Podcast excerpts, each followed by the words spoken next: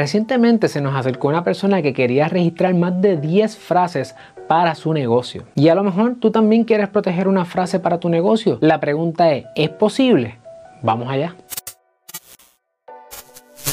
Saludos familia, yo soy el licenciado Alexiomar Rodríguez, fundador de Sidlo y mi misión es ayudarte a establecer, crecer y proteger tu negocio. Por eso en este canal encontrarás contenido semanal sobre propiedad intelectual, empresarismo y la industria de entretenimiento. Si es la primera vez que nos conocemos y estás en YouTube, no olvides darle like a este video, suscribirte a nuestro canal y darle la campana para que no te pierdas ni un solo episodio. Y si nos estás escuchando en formato podcast, ve a Apple Podcast y déjanos un review que lo vamos a leer en los próximos episodios. Así que la pregunta es, puedo registrar frases? Y la contestación es, como regla general, Sí. ¿Y cómo se hace? Pues es importante que sepas que someter una solicitud de registro de marcas para una frase es como someter una solicitud de registro de marcas para cualquier tipo de marca, por ejemplo, logo, quizás un nombre, quizás algún diseño, es el mismo proceso. Y ese proceso consiste de buscar y asegurarte de que no hayan frases iguales o parecidas a la frase que tú quieres someter, ya sea ante el USPTO, el US Patent and Trademark Office, para tener protección a nivel federal, o si estás en Puerto Rico ante la Oficina de Marcas y Nombres Comerciales.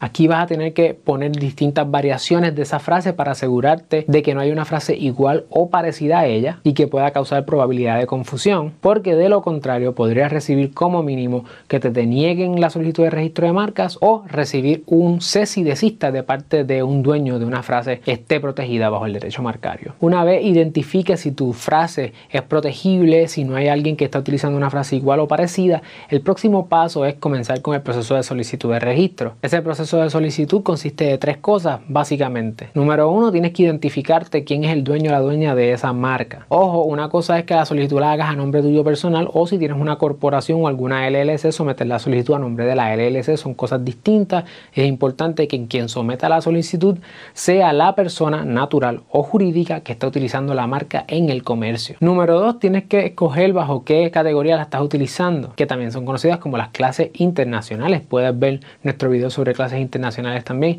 que ya lo tenemos y lo vamos a dejar en la descripción de este video. Y finalmente tienes que seleccionar si tú estás utilizando ya la marca en el comercio o si todavía no la estás utilizando y planificas utilizarla próximamente. Si ese es el caso, tienes que someterla bajo intención de uso y una vez el oficial examinador te la apruebe, tendrás un periodo más o menos de seis meses para someter una declaración de uso y que eventualmente tu frase logre el registro. Por lo tanto, como el proceso es igual que someter solicitud de registro de marca, el precio va a ser el mismo, no hay ninguna diferencia, es una marca más. Por lo que si quieres hacer 5, 10, 12 solicitudes de registro de marca, vas a tener que pagar por cada una de ellas. Si necesitas ayuda con tu solicitud de registro de marca para tu frase, no olvides contactarnos. La información está en la descripción de este video y no olvides compartir esta información con otra persona para que ella aprenda lo que tú aprendiste hoy. Nos vemos en la próxima.